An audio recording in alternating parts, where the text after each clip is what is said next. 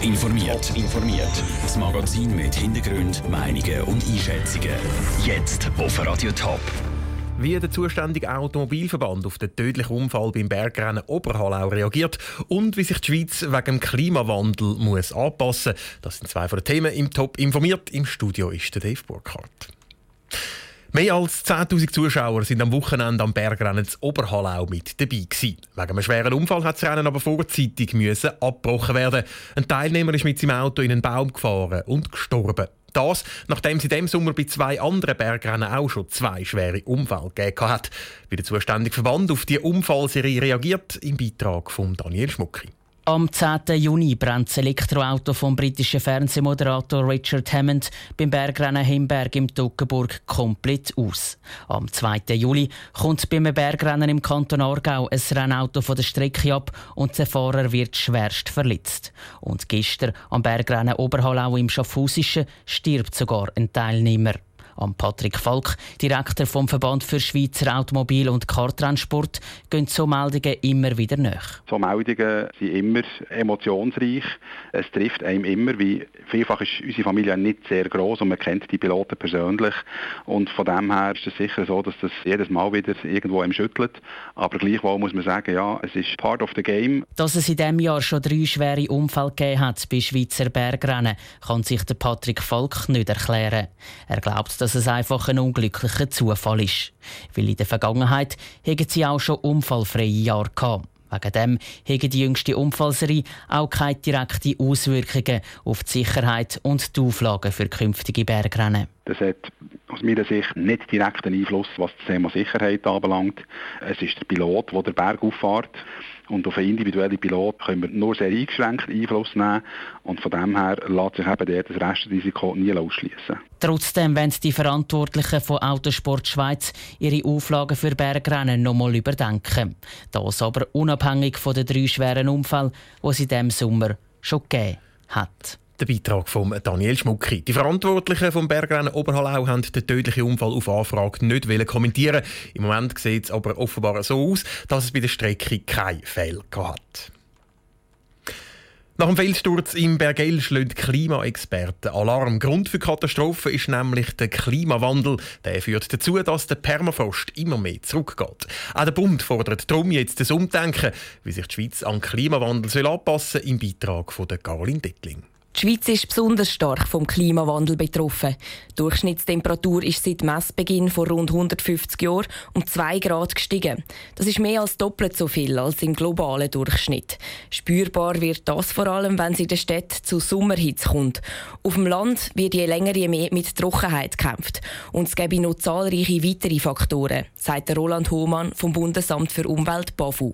Dann sind Sachen wie äh, verändert Hochwasserrisiko oder mit der Gletscherschmelze, dass die Hänge instabil werden, die höheren Lagen und mehr zu Bergstürzen und äh, Massenbewegungen kann kommen. Aber wenn ich dann auch zum Beispiel an Biodiversität denke, dann gibt es dort äh, Verschiebungen von Lebensräumen, von der Artenzusammensetzung. Die Schweiz muss sich darum an diese Umstände anpassen. Dafür hat der Bund vor vier Jahren ein Pilotprogramm lanciert. Dabei sind in der ganzen Schweiz 31 Projekte entwickelt worden. Laut dem Roland Hohmann sind zwei davon im Kanton Thurgau. Da ist es darum gegangen, Instrumente zur Früherkennung und auch Lösungsansätze für Thurgau Ernährung und Landwirtschaft zu entwickeln, wie sie mit der Wasserknappheit umzugehen. Und das zweite Projekt, dort ist es darum gegangen, eine Strategie zu entwickeln, wie man Flächen sichern für Hochwasserkorridore im Fall von einem Ereignis. Bei anderen Projekten im Rest der Schweiz sind Themen wie Naturgefahren, Stadtentwicklung und Wissenstransfer zentral.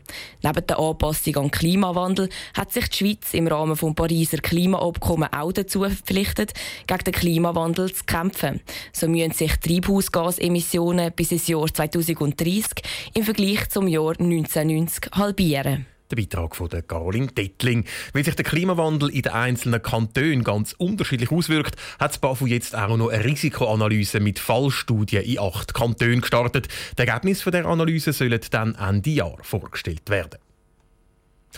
Zwei Drittel von allen Schweizer haben schon mal etwas online gekauft. Das zeigen die Zahlen vom Bundesamt für Statistik. Gekauft werden zum Beispiel Eventtickets, Reisen, Bücher oder Kleider und Schuhe. Und das häufig zu Schnäppli-Preisen. Aber gerade hinter denen stecken immer wieder Betrüger, wie das Kompetenzzentrum für Internetnutzung Switch. Switch hat das Jahr schon 5000 betrügerische Seiten gelöscht.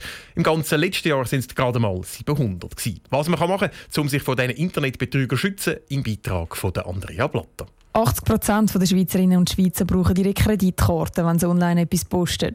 Wenn es dann auf so eine betrügerische Website reingeht, dann lauern gerade mehrere Gefahren, erklärt Roland Eugster vom Kompetenzzentrum für Internetsicherheit Switch. Das heisst, man gibt dann schon mal Kreditkartendaten an Betrüger weiter, die dann missbraucht werden können. Und die andere Gefahr ist, dass man Waren kauft und gar nicht sicher ist, ob man sie überhaupt überkommt. Häufig wird gar nicht geliefert oder minderwertige Artikel. Wer auf so eine betrügerische Website reingeht ist, sollte das am besten gerade melden. Für das hat zum Beispiel die Bundespolizei Fettbol ein Formular zum Ausfüllen. Das Fettball schaltet dann Organisationen wie Switch ein, die die Websites löschen. Aber was kann der Konsument machen, um kein Geld zu verlieren? Wenn sie bereits gezahlt haben, dann würde ich mich schnellstmöglich bei der Kreditkartenfirma melden und sagen, was passiert ist, damit sie allenfalls einen Prozess in Gang setzen, dass sie ihr Geld zurückbekommen. Eigentlich wäre es relativ einfach zu erkennen, ob Seite echt ist oder nicht. Beim Zahlvorgang muss es zum Beispiel immer ein grünes Schlusssymbol in der Adressziele haben. Nur dann sind Kreditkartendaten auch sicher. Wenn das fehlt, ist es vermutlich eine betrügerische Seite. Und es gibt auch noch andere Warnzeichen, erklärt Roland Oigster. Wenn es sich um eine Internetadresse handelt, die offensichtlich mit dem gesuchten Shop nichts zu tun hat, also wenn man Turnschuhe sucht und man landet auf einer Webseite, die Soundprofi heisst, dass zum Beispiel ein Impressum fehlt, und dann hat es häufig sehr hohe Rabattversprechen drauf. Wer auf diese Hinweise schaut, der sollte auch online sicher posten können, vor allem in der Schweiz. Adressen, die mit .ch aufhören, sind statistisch gesehen die sichersten der Welt. Der Beitrag von Andrea Blatter. Beispielbilder von betrügerischen Websites und mehr Tipps, wie man sicher im Internet kann shoppen kann, gibt es auch auf toponline.ch. Top informiert, auch als Podcast. Mehr Informationen gibt es auf toponline.ch.